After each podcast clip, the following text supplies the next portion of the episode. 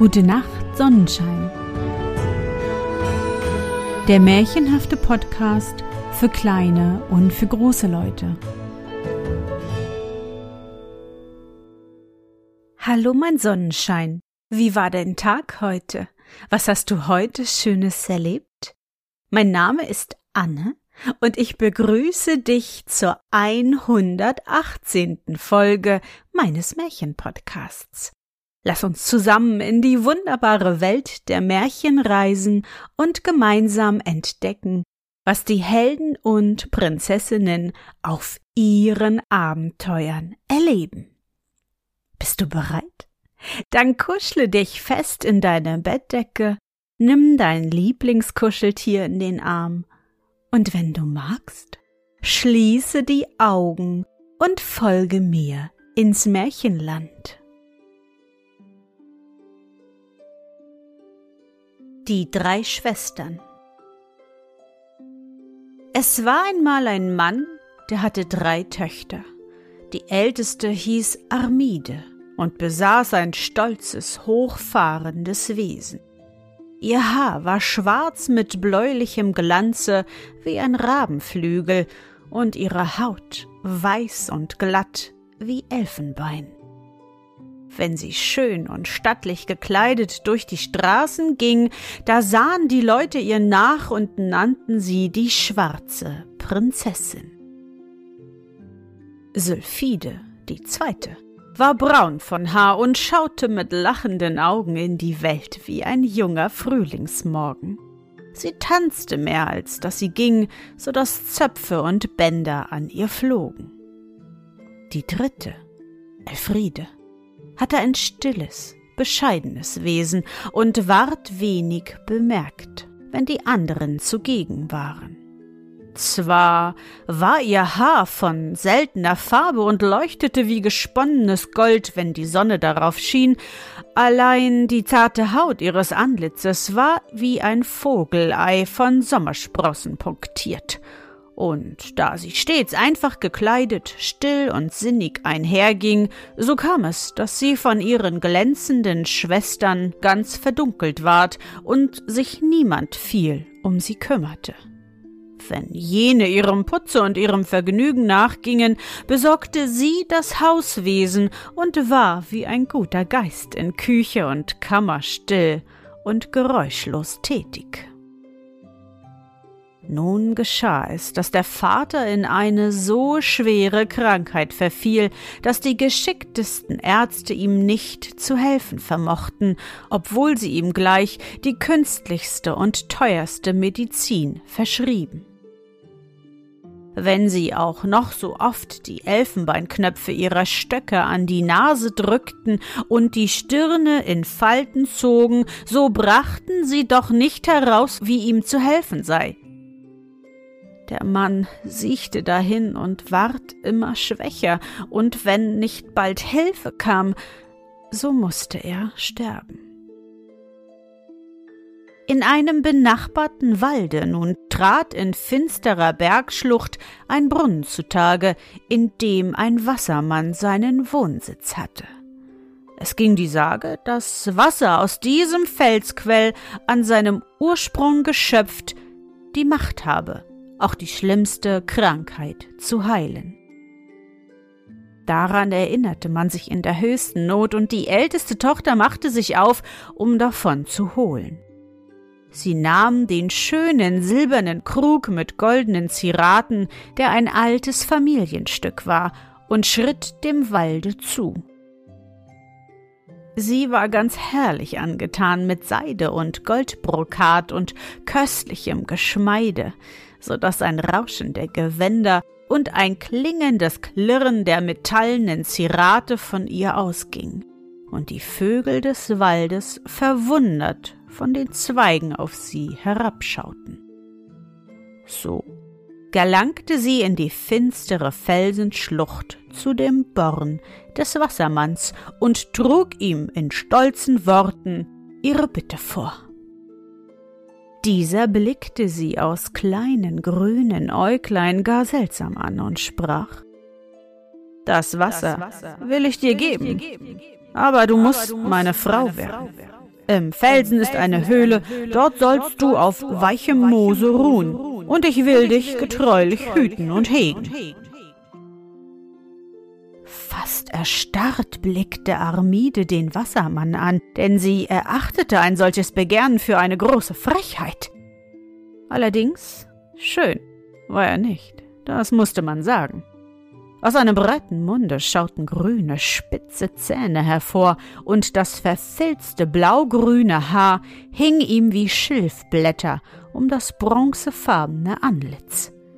Zudem war er am ganzen Leibe mit dichtem Pelz wie ein Fischotter bewachsen und trug zwischen seinen krallenbewehrten Fingern hässliche Schwimmhäute, so dass seine Hände großen Froschfüßen vergleichbar waren. Und weiter schweiften Armides Blicke über die Wände der finsternen Felsenschlucht, an denen das Wasser tropfte und feuchtgrüne Algen in langen Fäden und Streifen herabhingen. Sie dachte nicht an den kranken Vater, der auf seinem Schmerzenslager dahinsichte, sondern nur, dass sie wohnen sollte in diesem düsteren, feuchtem Grunde an der Seite eines Scheusals, fern von dem Sonnenschein und Glanz der Welt und der bewundernden Blicke der Menschen. Niemals, sagte sie, indem sie den Wassermann stolz und feinlich anblickte. Hm, ich dachte es, mir, wohl, mir wohl, sagte dieser, indem er so grinste, dass sein Mund von einem Ohr zum anderen reichte und alle seine grünen spitzen Zähne sichtbar wurden. Aber, Aber fuhr er fort, es schickt sich nicht, dass eine so stolze Dame zu Fuß geht. Ich will dir ein Rösslein leihen, das dich nach Hause trägt.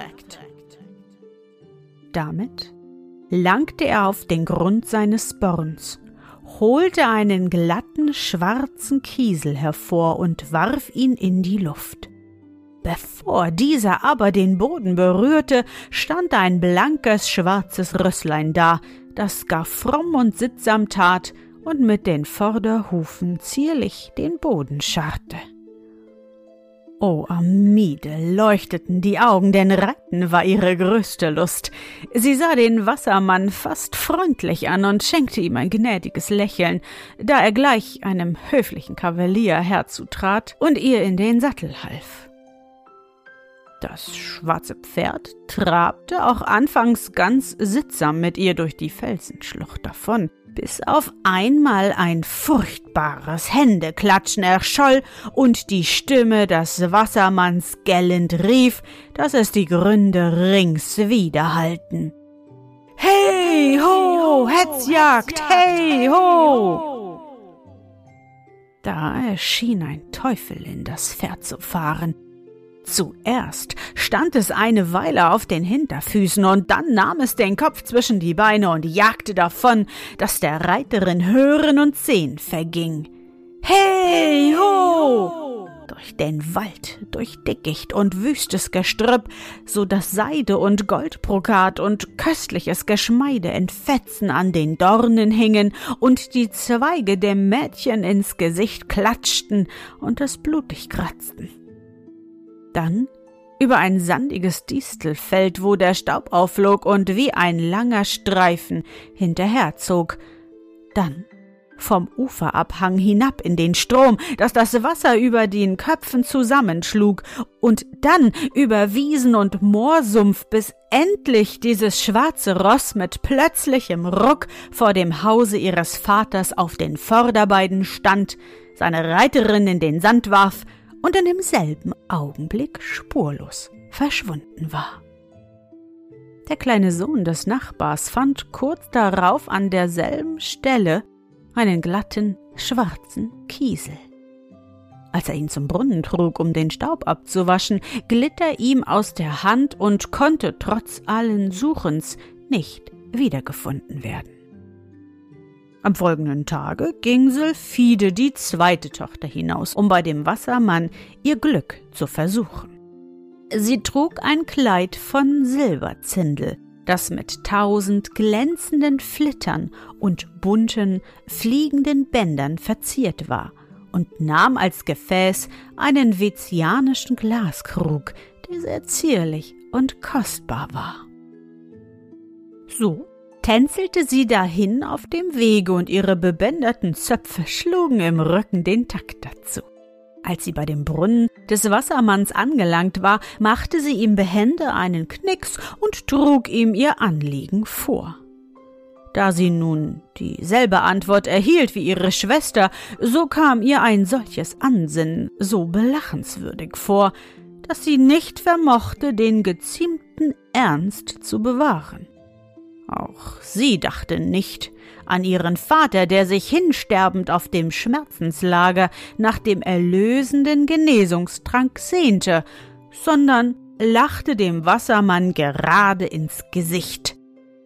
Dann fasste sie zierlich ihr Kleid mit den Fingerspitzen und drehte sich dreimal gar anmutig vor ihm herum, dass die Röckchen flogen und sprach das möchtest du wohl, du alter Mummelbär. Daraus wird nichts. Das möchte lustig aussehen, wenn ich mit einem solchen Patschefuß zu Tanze ginge. Ja, der Wassermann grinste wieder, dass sich sein Mund von einem Ohr zum anderen zog und sagte Ich dachte, ich dachte es wohl. Es wohl. Aber ich sehe, du liebst es zu tanzen und ich will dir einen Tänzer mitgeben, den besten in der Welt. Es ist der Wirbelwind selbst. Ich mag nicht, ich will nicht, rief Sylphide. Allein schon hatte der Wassermann in die Luft geblasen und diesen Hauch mit den Fingern gewirbelt und gedreht, und plötzlich fühlte sich Sylphide von einem unsichtbaren Wesen ergriffen und umschlungen. Dann pfiff der Wassermann auf den Fingern, dass es durch die Lüfte gellte und sprengte Wasser aus seinem Born empor. Hey ho, tanz mein Püppchen, hey ho, rief er. Und nun packte es Sölfide fester und wirbelte mit ihr davon, dass Staub und trockene Blätter im Kreise flogen und die Wipfel brausten, wenn sie vorüberkamen. Hei, das war ein Tanzen durch Wald und Feld über die Heide und den aufbrausenden Strom. Und mit dieser Wirbelsäule zogen Donner und Blitz und strömenden Regen bis vor das Haus des Vaters, wo Sylphide atemlos und durchnässt mit zerfetzten Kleidern liegen blieb und genug vom Tanzen hatte. Am nächsten Tage um die Mittagszeit ging Elfriede als die letzte hinaus, um ihr Glück zu versuchen. Sie hatte ein reinliches weißes Kleid an und trug sorglich in den Händen ein braun glasiertes Töpfchen, dergleichen man in Bunzlau am besten bereitet. Es war aber eine heiße Mittagsglut und alle Vögel schwiegen und alle Blätter schliefen im Walde. Selbst das Bächlein, das aus der Felsenschlucht hervorlief und zwischen den Steinen im Grunde einherging, murmelte so schläfrig wie einer, der im Traum redet. Sie trat aus der Schwüle des Waldes in die feuchte Kühle der Schlucht ein und schritt über den bemoosten Boden dahin. In der Höhe reichten uralte, düstere Tannen einander ihre Zweige, so dass nur zuweilen ein Stücklein des blauen Himmels hindurchschien. Als nun die Felsen zu beiden Seiten immer mächtiger anstiegen, gelangte sie an das Ende der Schlucht, an den Brunnen des Wassermannes. Dieser glich einer Steinschale, über deren Rand sich das klare Wasser ebenmäßig in ein zweites, flacheres Becken ergoss, das seinen Überfluss an ein schmales Rinnsal zwischen den am Boden zerstreuten Steinblöcken abgab.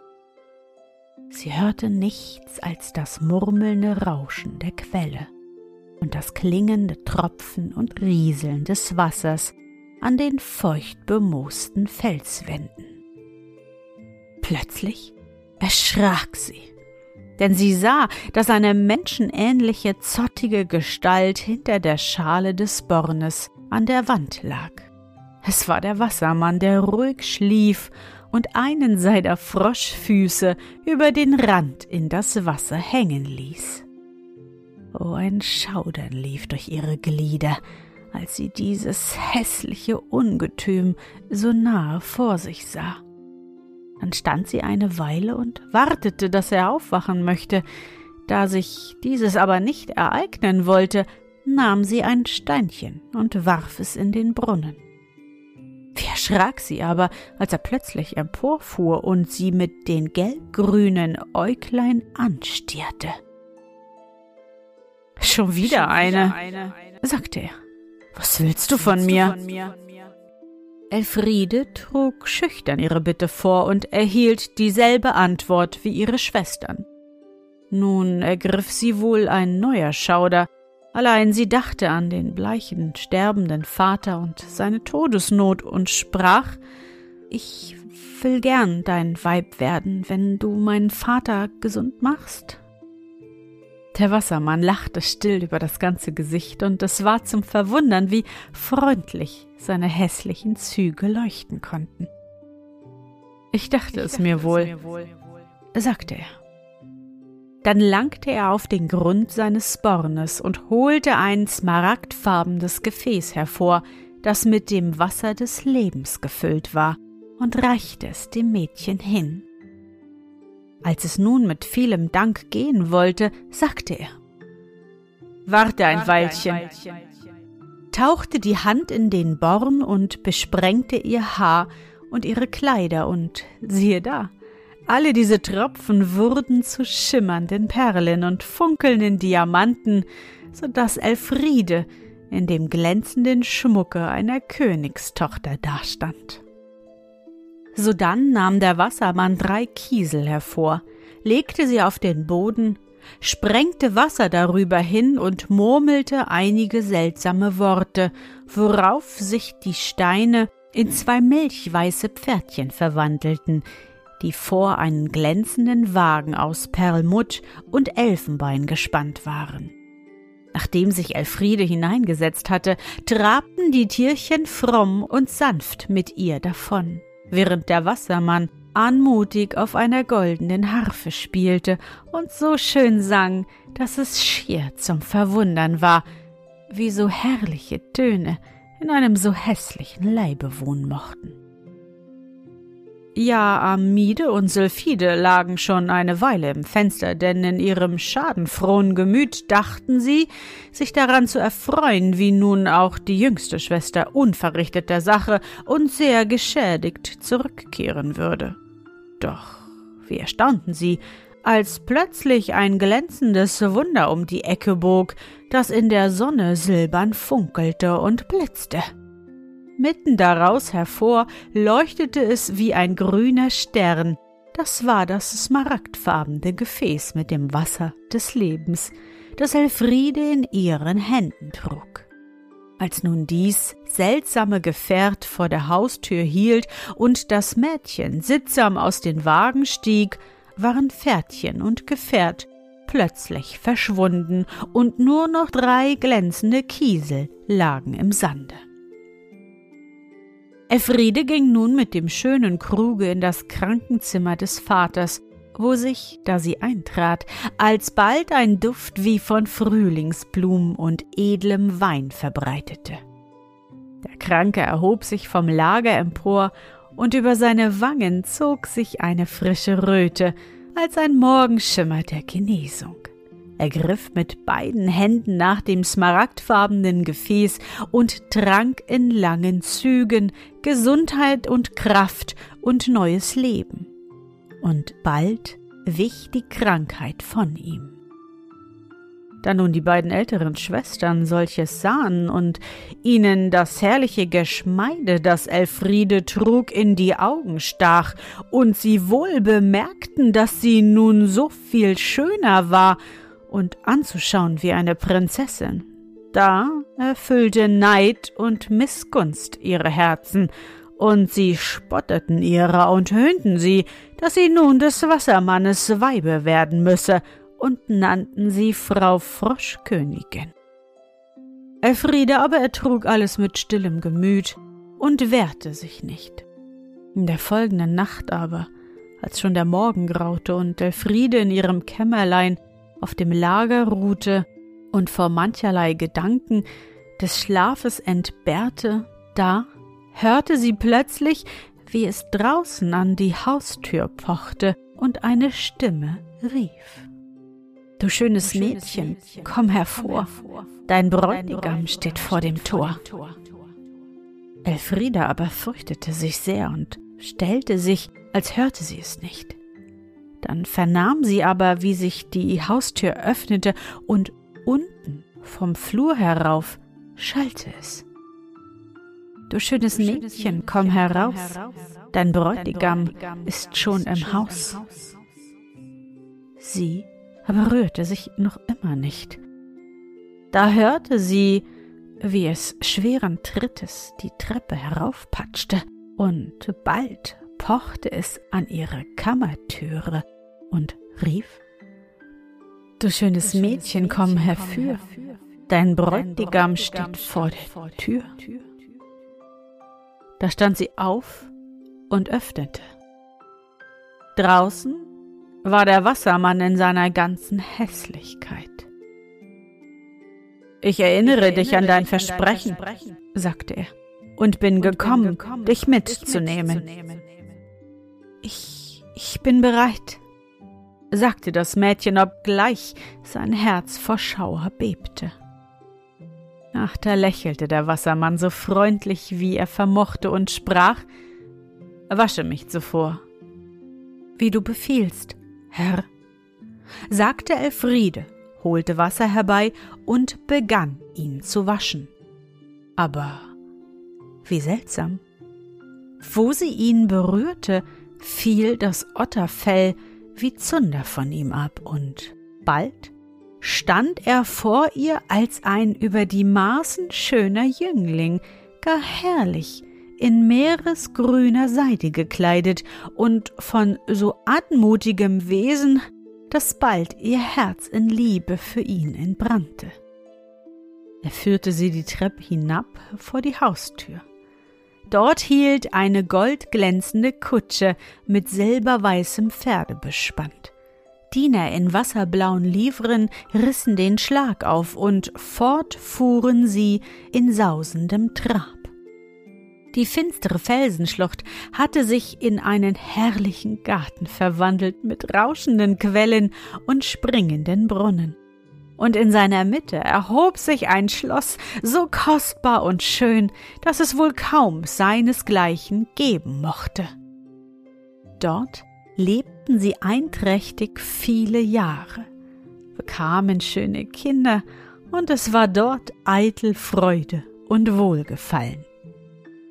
Amide und Sylphide aber nahmen sich dies so zu Herzen, dass sie vor lauter Neid und Missgunst die Gelbsucht bekam und ihre Schönheit dahinging. Sie sind dann im Laufe der Zeit zwei recht hässliche alte Tanten geworden.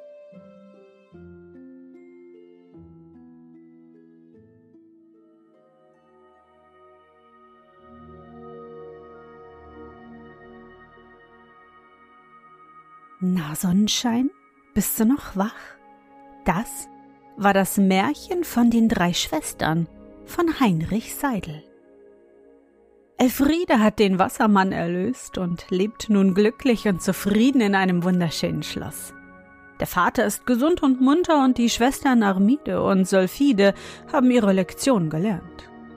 Hochnäsig und arrogant zu sein, zahlt sich eben nie aus. Ich hoffe, dir hat unsere gemeinsame Reise heute gefallen. Für mich war es wieder wunderbar und ich danke dir, dass du mich begleitet hast.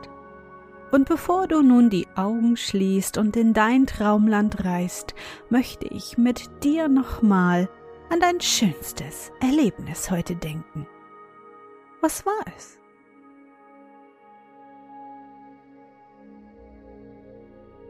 Vielleicht hast du heute im Sonnenschein im Sandkasten gespielt.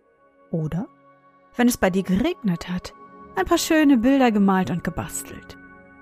Versuche dich an dein schönstes Erlebnis heute zu erinnern.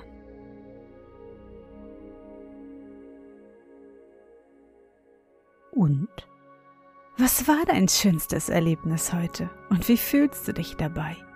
Suche dir auch heute wieder den schönsten Moment aus und präge ihn dir gut ein.